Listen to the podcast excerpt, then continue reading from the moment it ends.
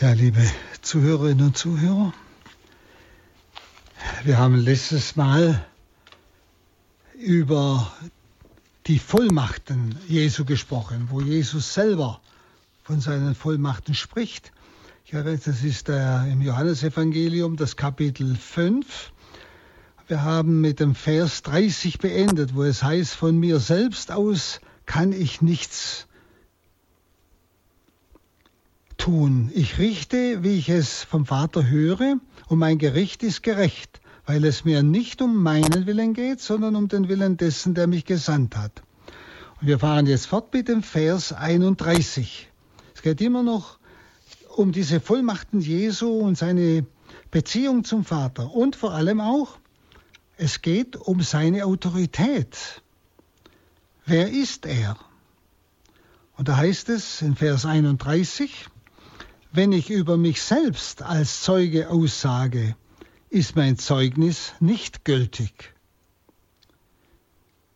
Also Jesus rechtfertigt seinen Anspruch, der Gottgesandte zu sein, und es geht ihm um die Glaubwürdigkeit seiner Person, damit wir ja wissen, wo wir dran sind.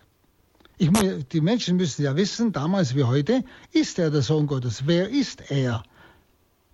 Deshalb können wir seinem Wort trauen. Nicht? Und um das geht es. Es geht jetzt um die Glaubwürdigkeit der Person Jesu, von der spricht er nun selber.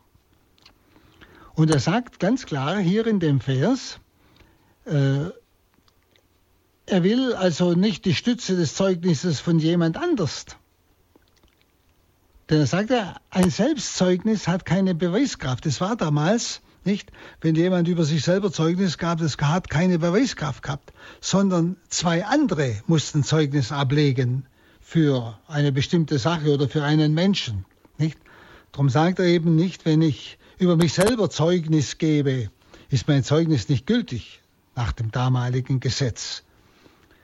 Und deshalb 32 heißt es, ein anderer ist es, der über mich als Zeuge aussagt und ich weiß, das Zeugnis, das er über mich ablegt, ist gültig. Ein anderer, den er aber nicht nennt, nicht eindeutig eben sein Vater, ein anderer gibt für mich Zeugnis und das ist wahr. Und er versucht es dann zu erklären. Er sagt dann im Vers ähm, 33 bis 35, ihr habt zu Johannes geschickt, Johannes dem Täufer, und er hat für die Wahrheit Zeugnis abgelegt. Denn Johannes hat ja über Jesus gesprochen. Hat er gesagt, seht das Lamm Gottes. Wir haben das ja schon betrachtet. Und aber dann sagt Jesus, ich aber nehme von keinem Menschen ein Zeugnis an.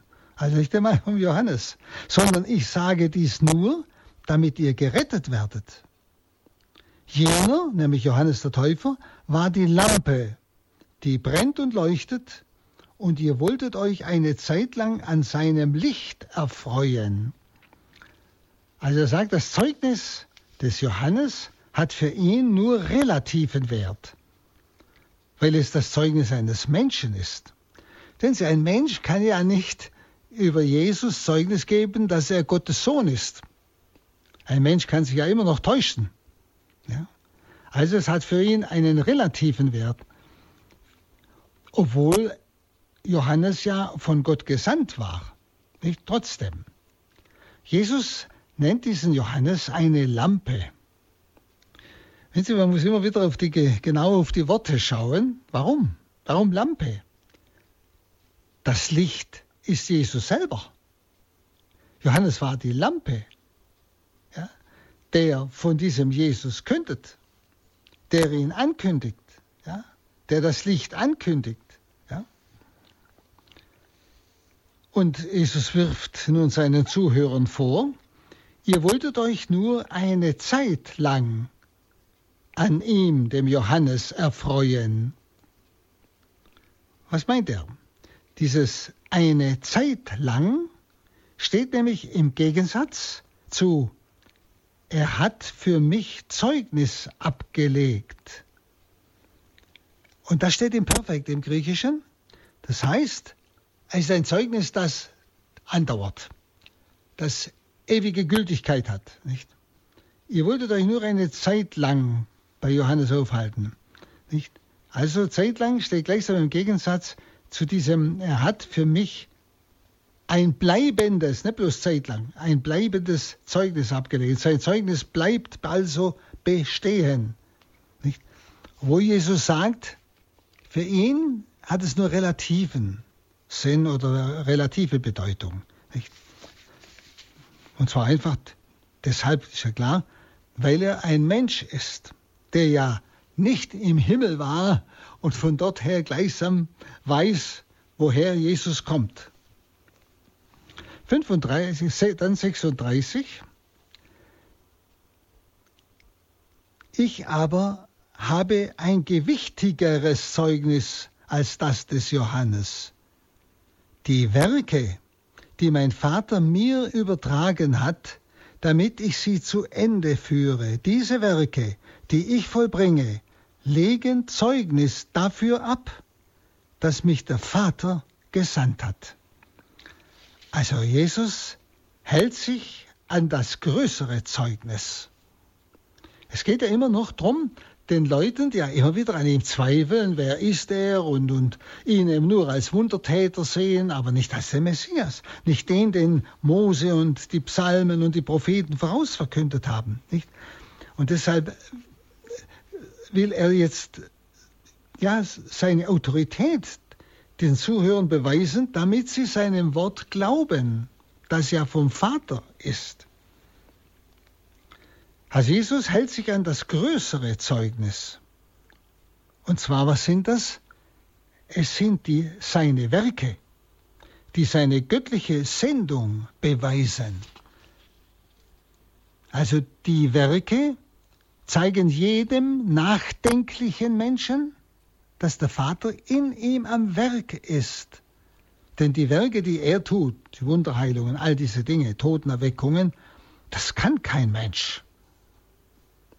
Also die Werke zeigen jedem Menschen, der nachdenkt, dass der Vater in ihm am Werk ist. Und damit gibt der Vater durch die Werke Zeugnis von Jesus, dass er der Sohn Gottes ist.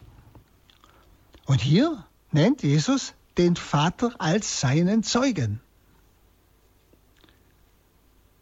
Nicht? Wir haben ja vorhin schon gehört, er kann nur tun, was er den Vater tun sieht und so weiter. Aber jetzt bringt das noch einmal ganz klar. Die Werke, Erga, die Werke, also all das, was er tut, was kein Mensch tun kann, nicht?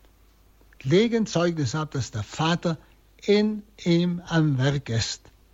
Und das ist seine Bestätigung als Sohn Gottes, als Messias, als Gottgesandter. Dass sie ihm also glauben können. Ist ja für uns alle wichtig. Wer ist Jesus Christus? Sie wissen ja, die, letzten äh, Jahre kamen ja auch wieder Bücher raus über Jesus, die katastrophal sind. Wissen Sie? Da ist nichts mehr übrig. Von wegen Sohn Gottes. Darum ist dieses Zeugnis für uns auch heute sehr, sehr wichtig. Hm? Er ist es. Der Vater hat ihn bestätigt. Das sind also Worte Gottes, die uns diese Garantie und diese Sicherheit geben in diesem ganzen Wirrwarr, auch heute. Es ist ja das Wort Gottes. Das Wort Gottes ist ja in das Heute hineingesprochen, ist zu Ihnen und zu mir gesprochen. Und so muss ich es dann auffassen. Dann der Vers 37.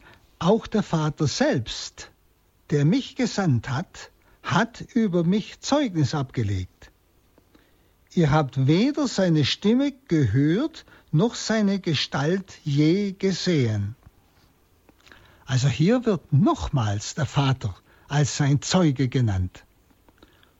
Und der auch weiterhin, sagt Jesus, Zeugnis gibt äh, für ihn. Auch das ist imperfekt, das heißt weiterhin auf Dauer. Ja? Der Vater wird dauernd durch alle möglichen Dinge und Zeichen den Sohn, nämlich Jesus, bestätigen. So wie damals im Jordan bei der Taufe, das ist mein geliebter Sohn, diese Stimme. Ja? Und die Juden haben nie, sagt er, seine Stimme gehört oder seine Gestalt gesehen. Das heißt, der einzige Zugang zum Vater ist Jesus. Es gibt keinen direkten Zugang zum Vater. sondern der einzige Zugang zum Vater ist Jesus. Niemand kommt zum Vater außer durch mich. Zu Jesus kann man auf vielen Wegen kommen. Das habe jetzt schon an vielen Menschen erlebt. Über Umwege und Irrwege sind sie zu Jesus gekommen. Aber zum Vater kommen wir nur durch Jesus. Es gibt keinen unmittelbaren Zugang zum Vater. Wer mich sieht, sieht den Vater, heißt im Kapitel 14, Vers 9 dann. Ja. Das ist ganz wichtig, dass uns das klar ist. Ja. Dann 38 und 39. Und auch sein Wort bleibt nicht in euch, weil ihr dem nicht glaubt, den er gesandt hat. Ihr erforscht die Schriften, weil ihr meint, in ihnen das ewige Leben zu haben.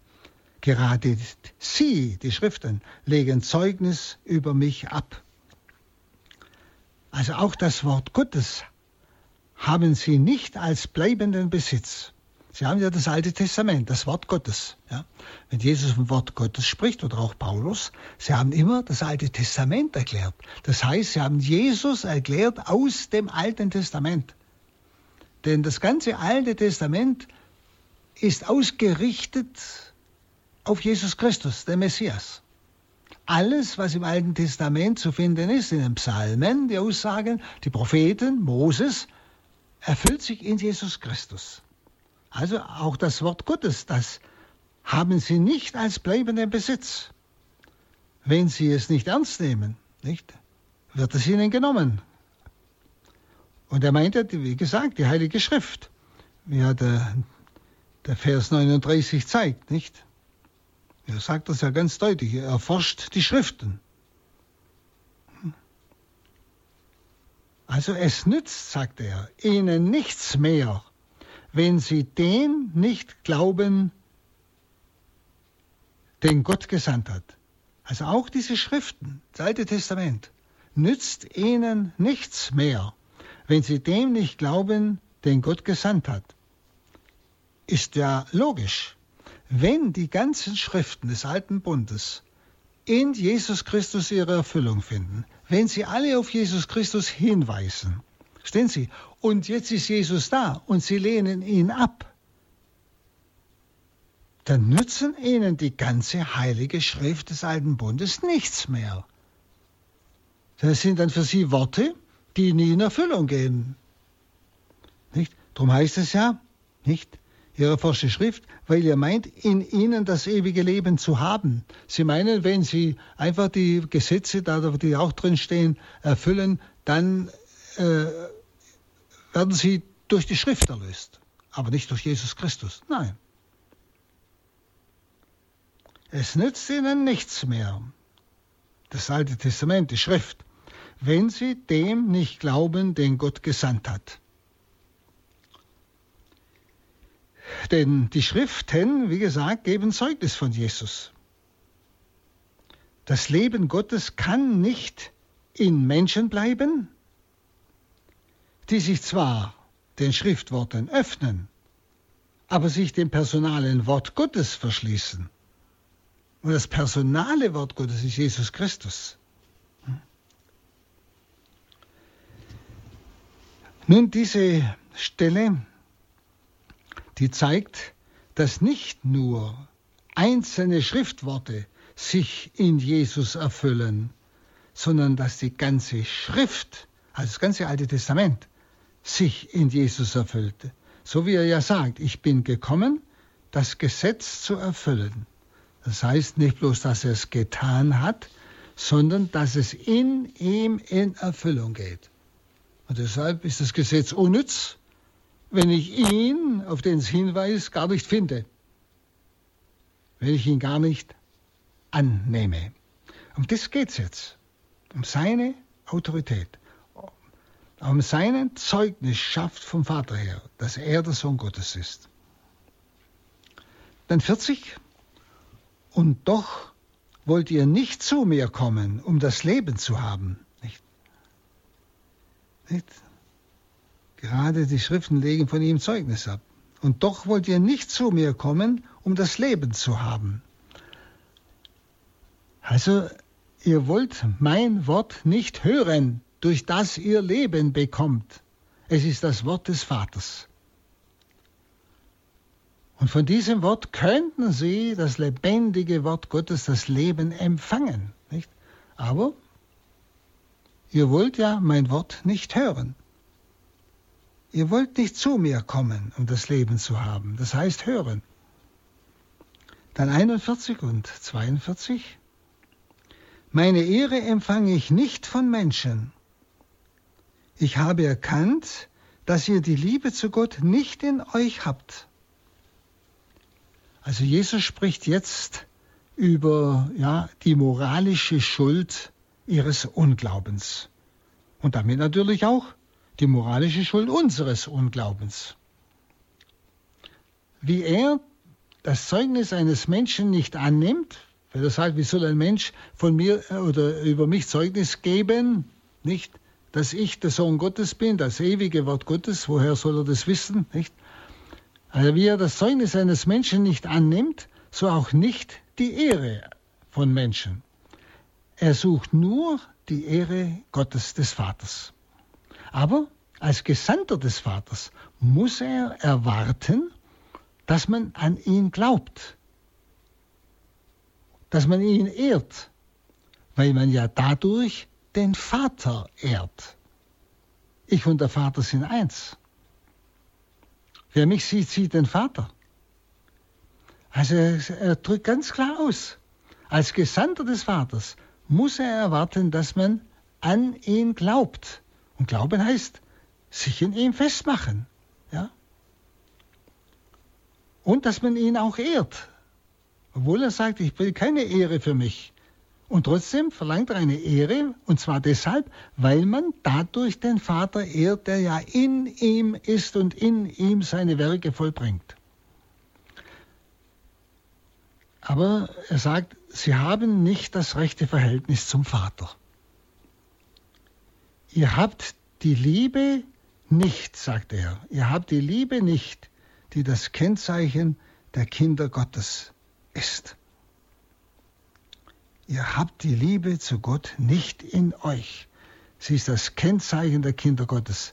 Und die Liebe ist das Organ, mit dem ich das Du, nämlich Gott, erkenne. Ihr habt das Organ nicht, mit dem ihr Gott erkennen würdet. Ihr habt die Liebe nicht, die das Kennzeichen der Kinder Gottes ist einerseits, aber zugleich auch die Fähigkeit, Gott zu erkennen. Ich muss ihn zuerst lieben, dann kann er sich mir zu erkennen geben. Das ist auch bei Menschen so. Ich kann nicht einen Menschen ausdenken, sondern ich kann ihn nur lieben. Das heißt, ihn so annehmen, wie er ist und ihn wissen lassen, ich anerkenne dich so, wie du bist, auch mit deinen schwachen Stellen. Dann kann dieser Mensch mir trauen und sich mir anvertrauen, offenbaren. Und so auch Gott. Wenn ich ihn liebe, dann kann er sich mir offenbaren. Lieben heißt ihm sagen, ich bin einverstanden mit dir. Ich bin einverstanden auch mit, wie du handelst, auch wenn ich nicht alles verstehe. Stellen Sie, dann kann sich dieser Gott mir offenbaren. Er sagt also sehr deutlich, trotz Schriftstudium haben Sie das Leben nicht in sich. Und trotz Ihrer Behauptung, dass Sie Gott kennen, haben Sie die Gottesliebe nicht in sich. Und doch wollt ihr nicht zu mir kommen, um das Leben zu haben. Ja? Meine Ehre empfange ich nicht von Menschen. Ja? Das ist äh, ein, ein sehr wichtiges Wort, auch heute, gerade auch für uns heute. Trotz Schriftstudium haben sie das Leben nicht in sich. Nicht? Das hat er vorhin gesagt. Nicht? Er studiert die Schrift und so weiter. Aber er erkennt mich nicht. Trotz Schriftstudium haben sie das Leben nicht in sich. Und trotz ihrer Behauptung, dass sie Gott kennen, eben durch Schriftstudium, haben sie die Gottesliebe nicht. Ich kann die Schrift studieren wie irgendeinen Text, geschichtlichen Text, wie auch immer. Und habe trotzdem keine tiefere Gotteserkenntnis. Ich habe nicht das Leben, das diese Schrift eigentlich mir vermitteln will, habe ich nicht in mir. Ich habe nur eine Erkenntnis der Schrift im Kopf, aber ihr habt nichts im Herzen. Ich habe die Gottesliebe nicht. Ihr liebt Gott nicht, sagt er. Nicht? Obwohl er vorher gesagt hat, ihr studiert die Schriften, aber ihr liebt Gott nicht. Und das ist das, was auch heute ein, bei manchen Lehrern der Theologie das große Problem ist. Sie studieren die Schrift, aber sie haben das Leben nicht in sich. Und wo, auch wenn sie meinen, sie kennen Gott und lehren über ihn, aber sie haben die Gottesliebe nicht. Da, da muss jeder, auch von uns alle, jeder, muss sich da überlegen, stimmt das überein? Nicht? Also sie merken, das ist sehr konkret. Jesus deckt da alles auf, was nicht stimmt, auch in uns. Dann der Vers 43. Ich bin im Namen meines Vaters gekommen, und doch lehnt ihr mich ab. Wenn aber ein anderer in seinem eigenen Namen kommt, dann werdet ihr ihn anerkennen. Jesus betont hier ganz stark dieses Ich, Ego, das normalerweise im Griechischen nicht übersetzt wird. Hier ist es eigens übersetzt oder ausgesprochen. Nicht? Er betont also das Ich ganz stark. Ich bin im Namen meines Vaters gekommen und doch lehnt ihr mich ab. Ja, also er sagt es ganz deutlich. Ich komme im Namen Gottes. Also wer den wahren Gottgesandten nicht kennt, nicht, sagt er, wenn aber ein anderer in seinem eigenen Namen kommt, dann werdet ihr ihn anerkennen. Wer den wahren Gottgesandten nicht kennt, fällt Lügenpropheten zum Opfer. Dann kommen andere in ihrem eigenen Namen und die werden sie anerkennen. Nicht? Sie fallen Lügen Propheten zum Opfer. Das ist eine Tatsache der ganzen Kirchengeschichte.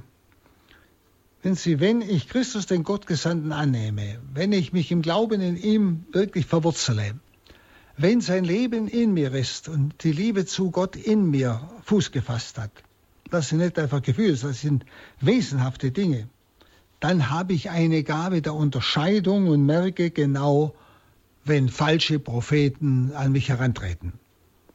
Und da viele, leider, glaube ich, das, ich glaube, man muss das so sagen, leider muss man das sagen, viele eigentlich das Leben kaum mehr in sich haben, eine Gottesliebe kaum mehr in sich haben, auch wenn sie nur manches, ein paar Sachen wissen über die Heilige Schrift, nicht?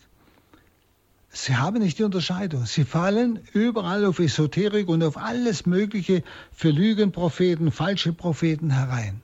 Sie haben das Leben nicht in sich, nämlich Heiliger Geist, diese Liebe zu Gott, sonst hätten, würden sie, hätten sie ein geistliches Gespür für das, was nicht Wahrheit ist, was nicht von Gott kommt.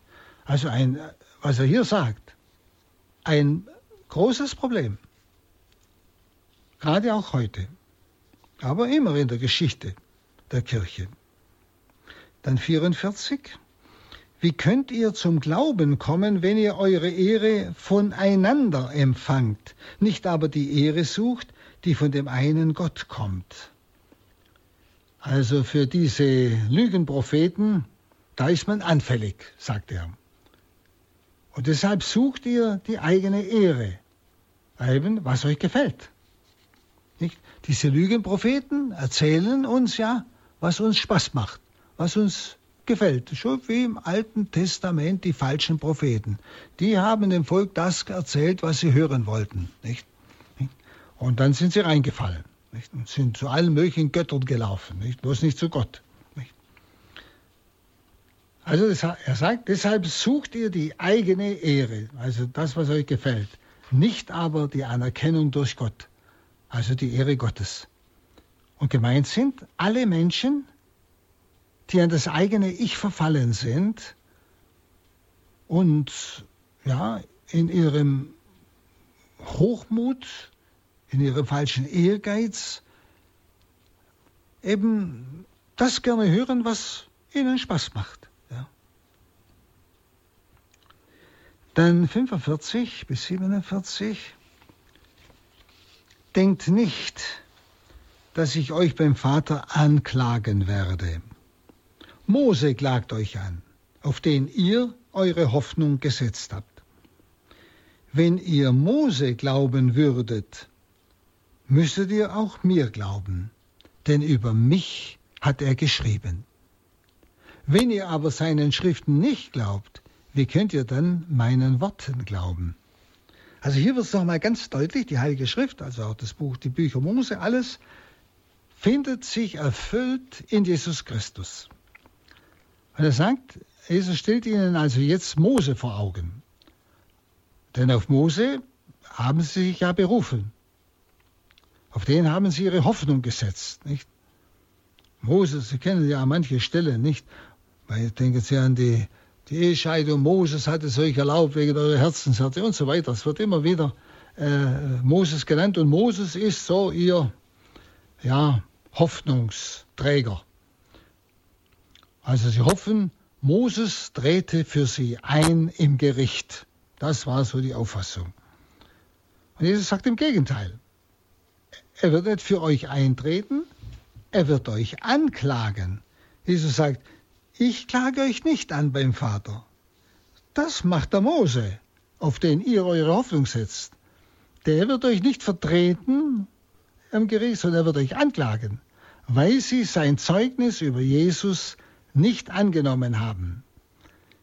Denn Mose hat ja klipp und klar gesagt, einen Propheten wie mich wird Gott euch aus eurer Mitte erstehen lassen einen Propheten wie mich.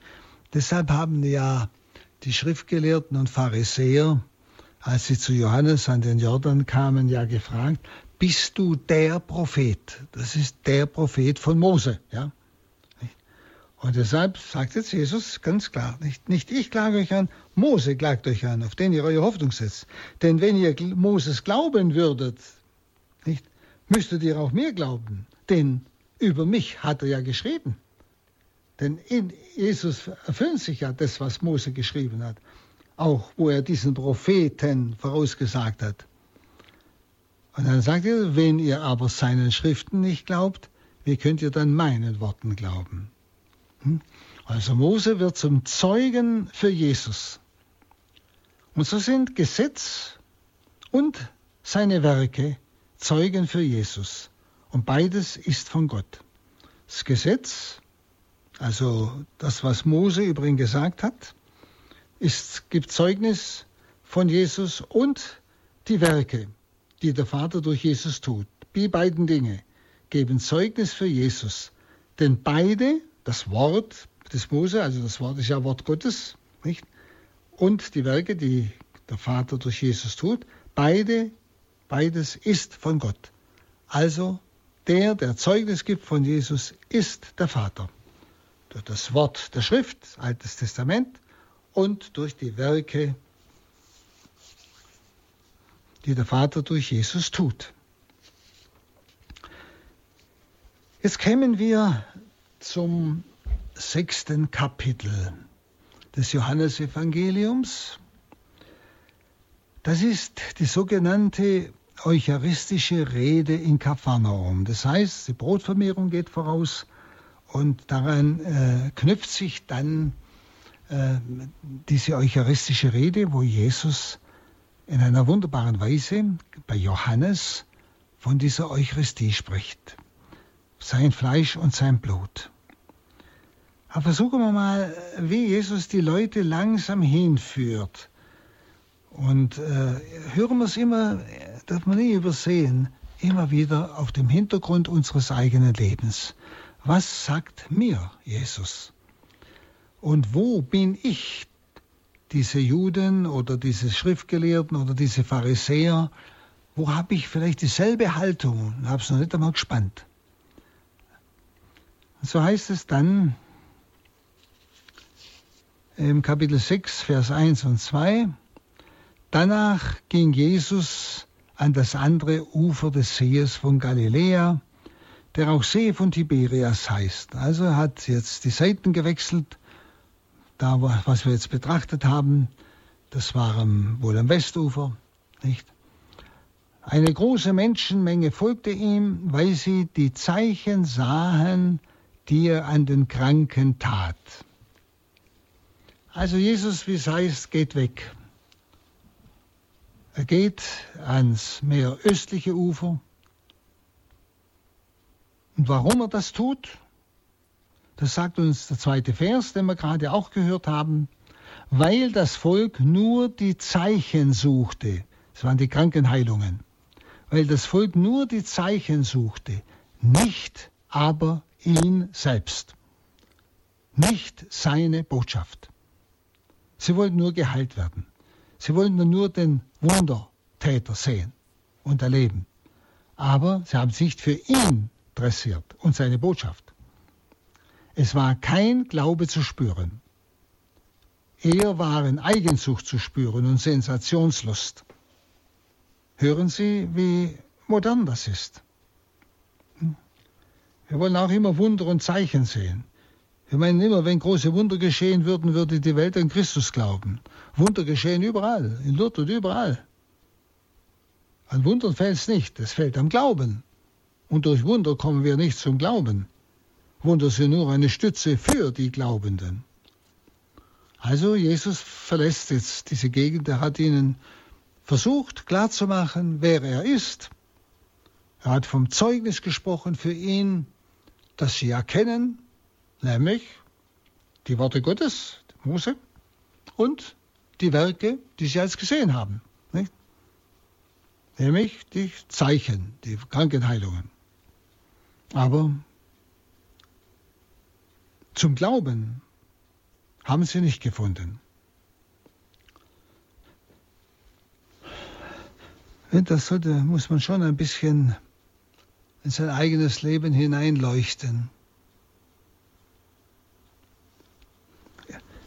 Habe ich Glauben oder suche ich vielleicht manchmal nur irgendwelche, ja, so wie die. Sie haben in der Schrift studiert, sie haben sich interessiert an der Schrift, sie haben den Spaß gehabt an der Schrift.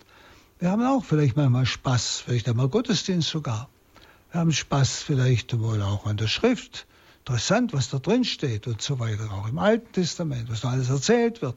Stehen Sie, genauso wie damals.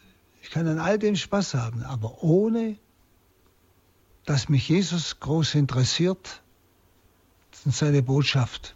Das heißt, dass ich sie ins Fleisch lasse, dass sie mich verändern darf. Also es ist sehr konkret. Der Vers 3 und 4 vielleicht noch. Jesus stieg auf den Berg und setzte sich dort mit seinen Jüngern nieder. Das Pascha das Fest der Juden war nahe. Also auf den Berg gehen, wie schon im Vers 15 äh, wieder, ist der Ausdruck für beim Vater zu sein, also zu beten. Er stieg auf den Berg und setzte sich dort mit seinen Jüngern nieder. Das heißt also, Berg ist immer so Zeichen der Nähe Gottes, des Gebetes, des beim Vater Verweilens. Und es heißt einfach, das Pascha der Juden, das Fest der Juden war nahe. Das sollen Sie einfach mal den Satz merken, denn es ist, das, das steht so da, als ob er ohne Bedeutung wäre, aber es ist bereits von Johannes ein Hinweis, wohin eigentlich ja, der folgende Text eine führen will, zum wirklichen Pascha. Fünf als Jesus aufblickte, er saß ja auf dem Berg und war wohl gesammelt in Gott. Als Jesus aufblickte und sah, dass so viele Menschen zu ihm kamen, fragte er Philippus, wo sollen wir Brot kaufen, damit diese Leute zu essen haben? Also es heißt, und wie man daraus hören kann, es kommt eine große Zahl Leute. Und es ist interessant, Sie finden ja die Brotvermehrung auch bei den anderen äh, Evangelisten. Aber bei Johannes fragt Jesus, woher sollen wir Brot kaufen? Also er stellt die Jünger auf die Probe. Woher sollen wir Brot kaufen? An anderer Stelle heißt, Herr, schick sie weg in die Dörfer, damit sie Brot kaufen können. Jesus spricht, hier im Johannes ist es anders, sonst müsst ihr genau anschauen, weil das wichtig ist für den gesamten Text. Er stellt sie auf die Probe. Woher sollen wir Brot kaufen? Er schickt sie also nicht weg, denn er wusste, was er tun wollte. Bei Johannes wird auch keine Tagzeit angegeben wie bei den anderen drei Evangelisten. Da heißt er, als es Abend wurde, ja, die Nacht langsam kam. Da wollten die Jünger sie fortschicken, damit sie in den umliegenden Gehöften noch Brot kaufen können. Ja. Bei Johannes wird keine Tagzeit angegeben, das ist nicht wichtig, sondern es geht jetzt um etwas anderes. Hier bei Johannes fordert Jesus die Jünger auch nicht auf, wie bei den anderen Evangelisten, gebt ihr ihnen zu essen. Das sagt er nicht. Sondern woher sollen wir Brot kaufen? Das alles zeigt, er wollte sich als das Brot selbst erweisen, das allen Hunger stillt. Er selbst wollte sich als das Brot erweisen, das allen Hunger stillt. Ja, er ist sogar Überfluss. Das heißt später, sie sammeln zwölf Körbe voll ein. Zwölf, das ist Überfluss zwölf Jünger, zwölf Apostel und so weiter. Nicht? Das ist Überfluss, zwölf Stämme Israels. Überfluss, die ganze Fülle. Also er selber will sich als dieses Brot erweisen und er selber, dieses Brot gibt Überfluss. Und nach dieser Brotvermehrung suchen ihn ja dann die Leute.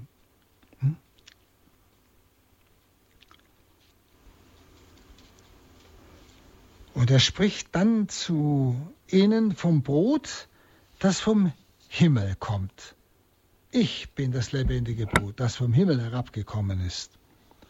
Lesen wir mal den Vers 6. Da sagt er aber nur, um ihn auf die Probe, um sie, nee, dem Philippus, um ihn auf die Probe zu stellen, denn er selbst wusste, was er tun wollte. Also wenn Jesus die Jünger fragt, dann will er sie ja auf eine Glaubensentscheidung vorbereiten. Eine Glaubensentscheidung. Denn nach der eucharistischen Rede, das ganze Kapitel 6, nach dieser eucharistischen Rede heißt es dann, gingen viele nicht mehr mit ihm. Und er fragt am Schluss der eucharistischen Rede auch die zwölf Apostel, wollt auch ihr weggehen? Also er versucht also, ihnen ihren Glauben zu festigen. Er versucht also jetzt am Anfang, bevor er jetzt dieses, diese ganze Rede hält und das alles erklärt, wo es ja am Schluss heißt, nicht viele gingen nicht mehr mit, wo auch der Apostel fragte, muss er und will er jetzt den Glauben dieser zwölf stärken, damit sie nicht auch weglaufen. Nicht? Also man muss es immer in ganz im Zusammenhang sehen. Er wollte sie auf die Probe stellen, heißt es ganz ausdrücklich, also zu einer Glaubensentscheidung vorbereiten, damit sie nicht dann auch weglaufen. Dann siebtens, siebtes, siebter Vers. Philippus antwortete ihm, Brot für 200 Denare reicht nicht aus, wenn jeder von ihnen auch nur ein kleines Stück bekommen soll. Also Philippus versteht, diese Glaubensfrage von Jesus nicht. Er denkt ganz irdisch. Ja. Wie sollen wir Brot kaufen? Nicht? Woher? Er denkt ganz irdisch und antwortet ganz irdisch, ja, Brot für 200 Denare, mehr haben wir nicht, das reicht nicht aus, wenn jeder von ihnen auch nur ein kleines Stück bekommen soll.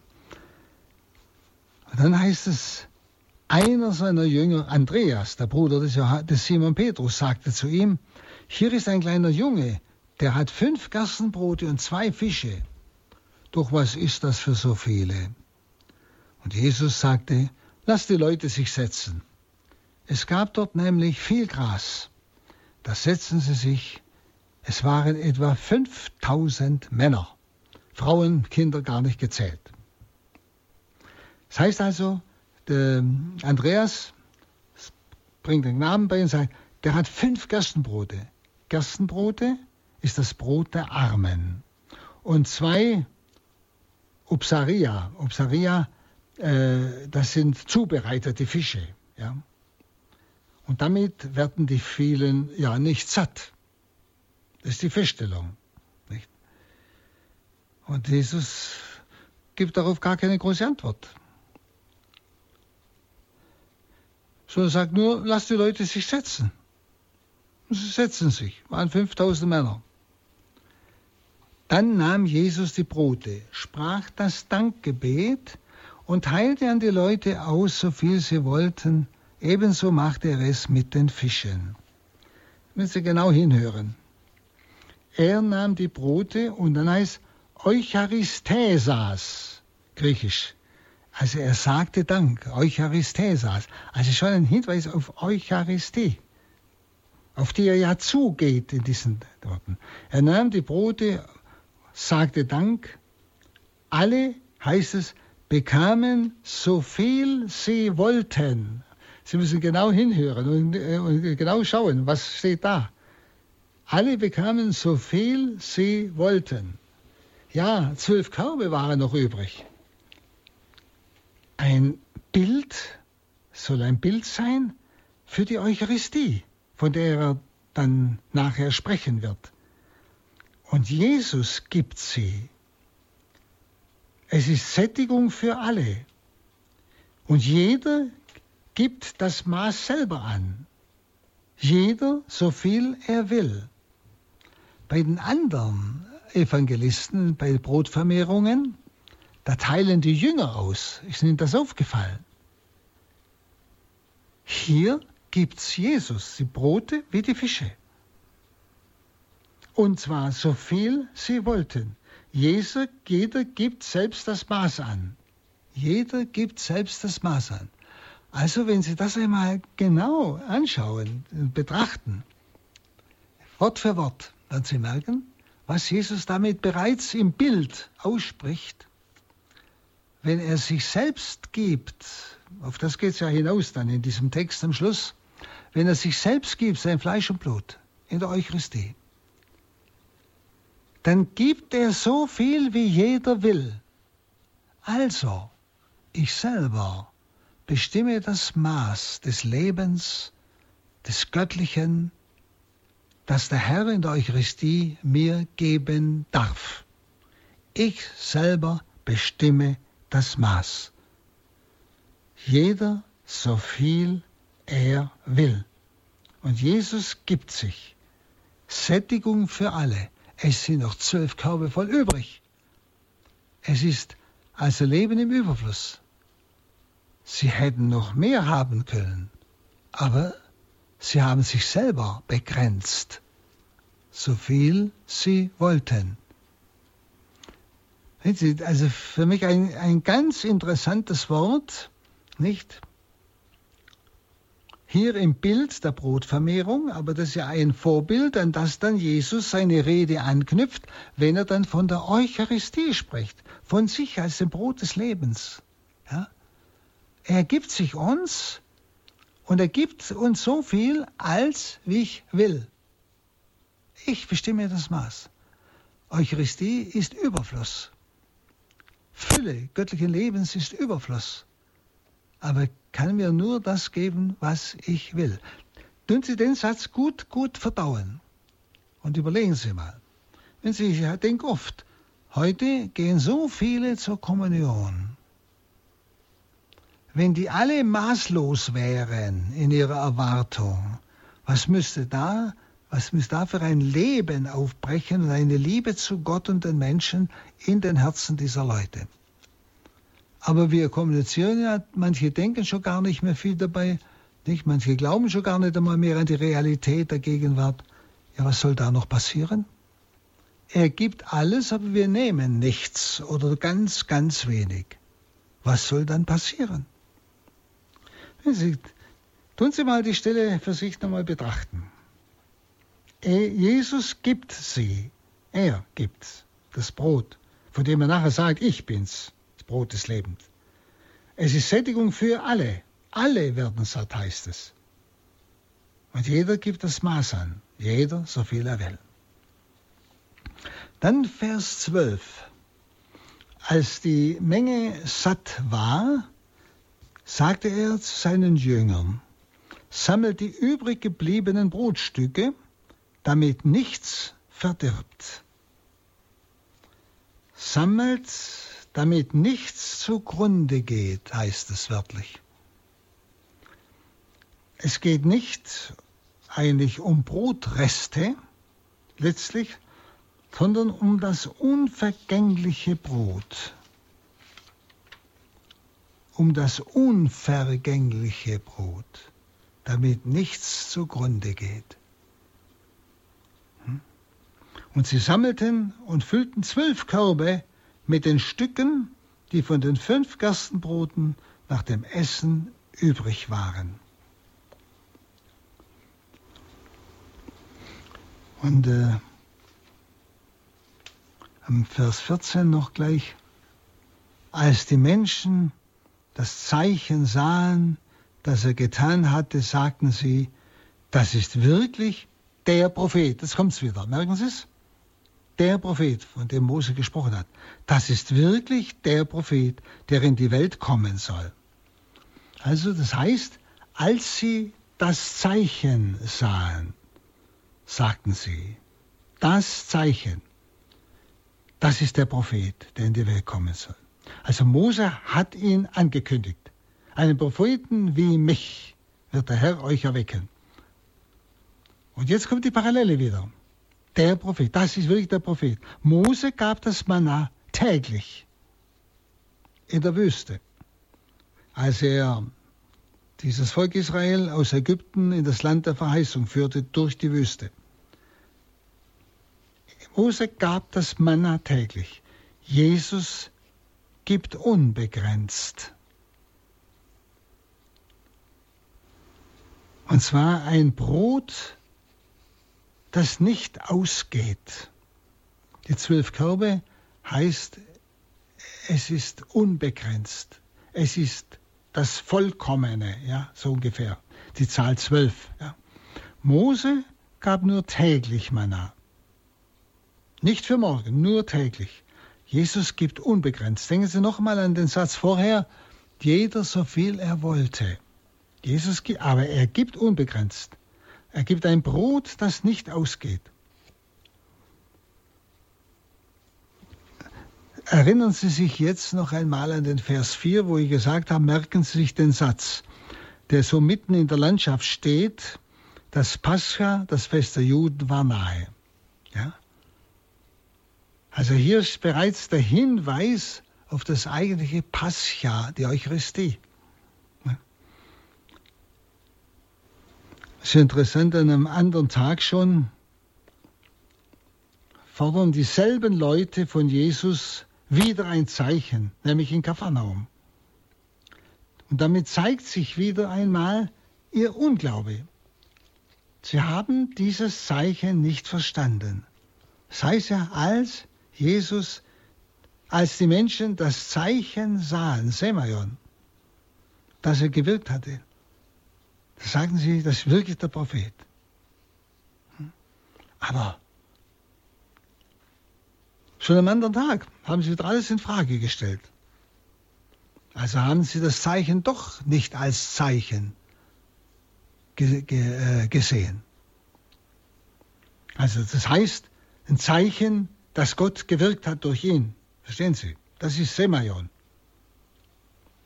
Das heißt 15, da erkannte Jesus, dass sie kommen würden und ihn in ihre Gewalt zu bringen und zum König zu machen. Daher zog er sich wieder auf den Berg zurück, er allein. Also geht wieder auf den Berg, um in einsamer Nähe bei Gott zu sein, weil die Menschen ihn nicht verstehen. Nicht verstehen.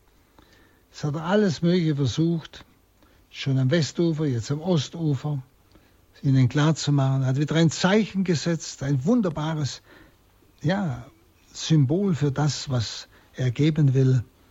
Aber jetzt kommen sie und wollen ihn zum König machen. Warum? Ja, damit sie Brot umsonst haben. Dann sind sie versorgt und brauchen nicht mehr arbeiten. Also sie wollen nicht wegen den Zeichen ihn zu König machen, sondern wegen des Brotes. Aber er entweicht auf den Berg. Dann heißt es 16 und folgende, als es aber spät geworden war, gingen seine Jünger zum See hinab, bestiegen ein Boot und fuhren über den See auf Kapharnaum zu. Es war schon dunkel geworden und Jesus war noch nicht zu ihnen gekommen. Da wurde der See durch einen heftigen Sturm aufgewühlt. Als sie etwa 25 oder 30 Stadien gefahren waren, sahen sie, wie Jesus über den See ging und sich dem Boot näherte, und sie fürchteten sich. Er aber rief ihnen zu, Ich bin es, fürchtet euch nicht. Sie wollten ihn zu sich ins Boot nehmen, aber schon war das Boot am Ufer, das sie erreichen wollten. Also die Jünger fahren weg, gegen Abend in die Nacht hinein. Warum? Denn jetzt wäre ja die Gelegenheit gewesen, nicht für Jesus König zu werden und für die Jünger die Chance, hätten sie einmal endlich das werden können, was sie wollten, nämlich in diesem Königreich rechts und links von Jesus zu sitzen, so ungefähr. Aber sie fahren weg.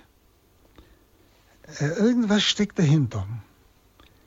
Sie wissen ja, wie die Jünger ja, bis, bis noch kurz vor Jerusalem, vor dem Leiden Jesu noch gestritten haben, wer ist der Erste im Reiche, in diesem neuen Reich, von dem sie immer noch geträumt haben, dass Jesus auf dieser Erde aufrichten würde, nicht? und noch gestritten, wer, ja, wer darf zur Rechten, zur Linken sitzen. Es war immer so in ihrem Kopf drin, nicht? So ein neues Königreich, nicht? Ein, ein, eine, ja, ein Gottesstaat, so ungefähr, könnte man sagen, nicht? Und jetzt kommen die Leute, überlegen Sie mal, 5000 Männer allein, Frauen, Kinder, die er gesättigt hat, die kommen jetzt und wollen ihn zum König machen.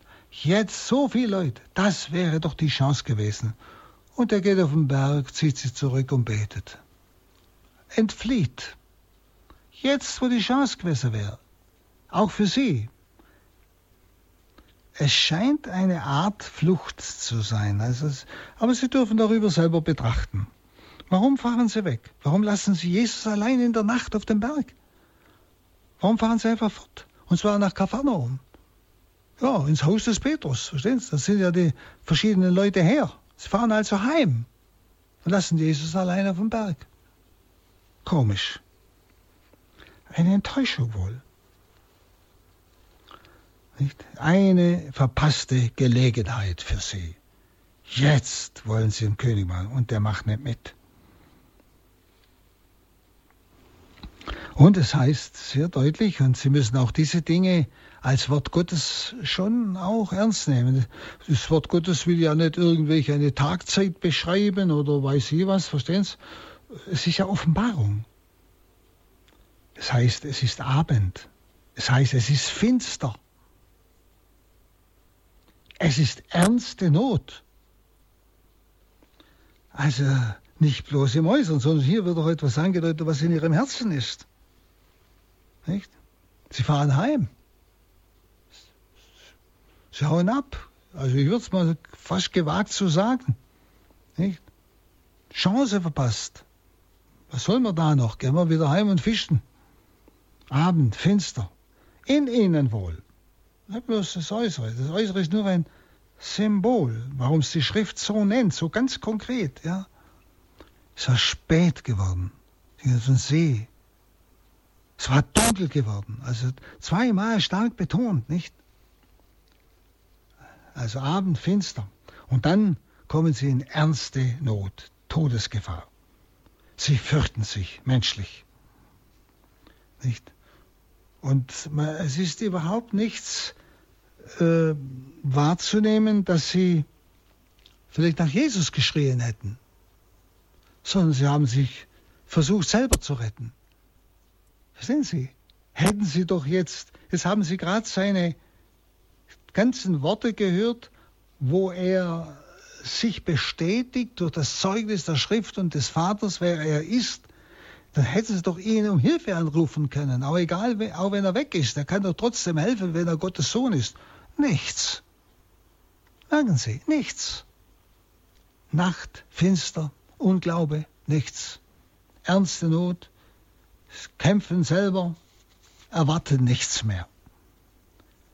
Und dann, mitten in diesem Sturm, heftigen Sturm, kommt Jesus auf dem See auf sie zu. Und es geschieht eine wirklich große Selbstoffenbarung. Er sagt, sie fürchteten sich, heißt es ja. Und Jesus rief ihnen zu, von weitem, Ego Aime, Hebräisch Yahweh. Ego Aime, Griechisch und äh, Hebräisch Yahweh. Das heißt, es ist der Gottesname. Ich bin. Er ist der Seiende. So hat er sich dem Mose offenbart. Ja? Und Jesus nimmt den Gottesnamen für sich in Anspruch als Sohn Gottes. Und er ruft ihnen zu, Ego Aime, fürchtet euch nicht. Also ganz klar, der Ausdruck Ego Aime nicht sein Tun macht ihn zum Herrn und Retter.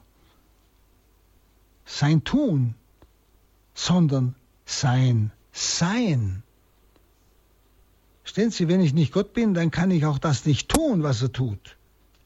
Sondern das Tun kommt aus dem Sein. Das, was er ist, er ist Sohn Gottes. Deshalb sagt er, Ego Eime, ich bin. Fürchtet euch nicht. Nicht ich bin es, sondern ich bin. Ich bin der Seiende. Fürchtet euch nicht. Also ich bin Jahwe, ich bin Gott, der Sohn Gottes. Also wie gesagt, nicht sein Tun macht ihn zum Herrn und Retter, sondern sein Sein, sein göttliches Sein. Wenn nur er es ist, ist schon alles gut. Wenn er es ist, das Sein, ja, dann ist alles gut. Habe ich ja gesagt, das ist dieser Gottesname, mit dem Jahwe sich dem Mose offenbarte, nicht im Dornbusch, im brennenden Dornbusch. Und äh, Gott ist ja mit Mose und seinem Volk und er offenbart sich, dieser Mose, als der schützende Gott, der treue, der barmherzige, der helfende, der auf den absolut Verlass ist. So offenbart er sich als Yahweh, als ich bin. Ja? Und Jesus sagt dasselbe. Ja? Und deshalb können Sie sich auf ihn absolut verlassen. Er macht, es sind nicht nur Werke, sondern die Werke kommen aus seinem göttlichen Sein. Und jetzt wollen sie ihn also ins Boot nehmen. Und er näherte sich dem Boot und immer noch fürchteten sie sich. Er aber rief ihnen zu, ich bin es, fürchtet euch nicht. Ja. Und dann wollen sie ihn reinnehmen. Und interessant. Und schon war das Boot am Ufer, das sie erreichen wollten. Nicht? Also schon sind sie am Ziel. Am Ziel und sind aller Not und Nacht entrissen. In dem Moment, in dem sie ihn hereinnehmen wollten. Interessante Ausdrucksweise. Indem sie ihn in ihr sinkendes Boot hereinnehmen wollten. Also, jetzt haben sie ihn akzeptiert, ihn, der auf diese Weise auf sie zukommt, nicht? Den, der, von dem sie jetzt enttäuscht waren, weil er sich nicht zum König machen lässt und sie wieder heimfahren wollten, sie holen ihn herein. Schauen Sie, und sobald Sie Jesus ins Boot hereinnehmen, das heißt ja, es war Nacht, Not, Untergangsstimmung. Jetzt war das Leben da. Das heißt, sie kamen wieder auf Grund. Sie waren am Ufer. Das ist ein ganz interessanter Ausdruck. Nicht? als sie ihn hereinnehmen wollten, schon allein, wenn ich mich entscheide, Gott in mein Lebensboot zu holen, Sie können das ruhig so in dem übertragenen Sinn nehmen, sobald ich mich entscheide, Jesus in mein Lebensboot zu holen, er, der das Leben ist, der Sohn Gottes, nicht, bin ich auf festem Grund, kann das Boot nicht mehr versinken. Sie holen ihn reinholen und sind schon am Ufer. Ist schon ganz eigenartig, nicht?